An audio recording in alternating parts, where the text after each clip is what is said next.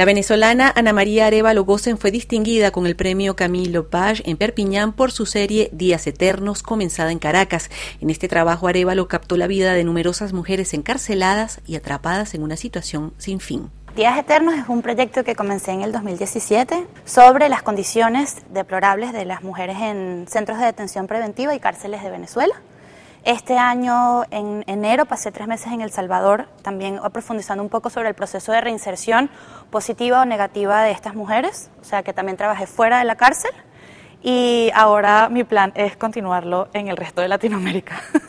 Ana María Arevalo tuvo un primer acceso a la cárcel de mujeres en la ciudad de Maracaibo, Venezuela, gracias a una ONG. Sus fotos captaron condiciones infrahumanas a las que están sometidas las mujeres. Cuando llegué, las mujeres no tienen ningún tipo de servicios eh, médicos, no tienen ayuda psicológica, no tienen espacio, no tienen actividades, no tienen luz natural en algunos sitios. Entonces, desde la primera vez que yo llegué a este centro de detención, yo dije, nada, este es el trabajo que yo voy a hacer, ¿no? Porque es un trabajo que además ataca una de las causas fundamentales de nuestra crisis o de la crisis de nuestro país, que es que el, sistema de justicia, el sistema penitenciario no sirve para nada, ¿no? El sistema penitenciario tiende a incumplir un poco con las personas de clase baja, porque todas las personas que yo fotografié, ninguna viene de clase media o de clase alta, ¿no? A excepción de los, bueno, de los presos políticos que eso es otro tema, obviamente, que tiene que ver con otras cosas, pero digamos, las personas normales que están en la cárcel sin ser políticas son personas muy pobres, no tienen servicio de comida. Entonces, un preso en Venezuela o en El Salvador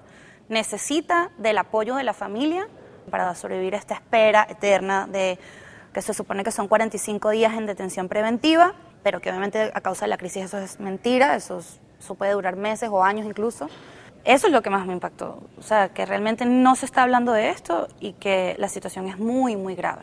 Le preguntamos a Ana María Areva lo que espera con este premio recibido en Perpiñán, que lleva el nombre de una fotógrafa francesa asesinada en República Centroafricana en 2014. Que mi trabajo pueda llegar a una audiencia más amplia es genial poder tener acceso a otro público aquí en Francia. Yo viví aquí cuatro años cuando me mudé de Venezuela y además yo admiro el trabajo que hizo Camille y también a su madre que tiene este compromiso con nosotros los, los fotoperiodistas. ¿no? Yo estoy muy feliz. Ana María Arevalo recibirá el premio Camillo Lepage en el Festival Visa pour l'Image, lo que le permitirá continuar su trabajo en otros países latinoamericanos.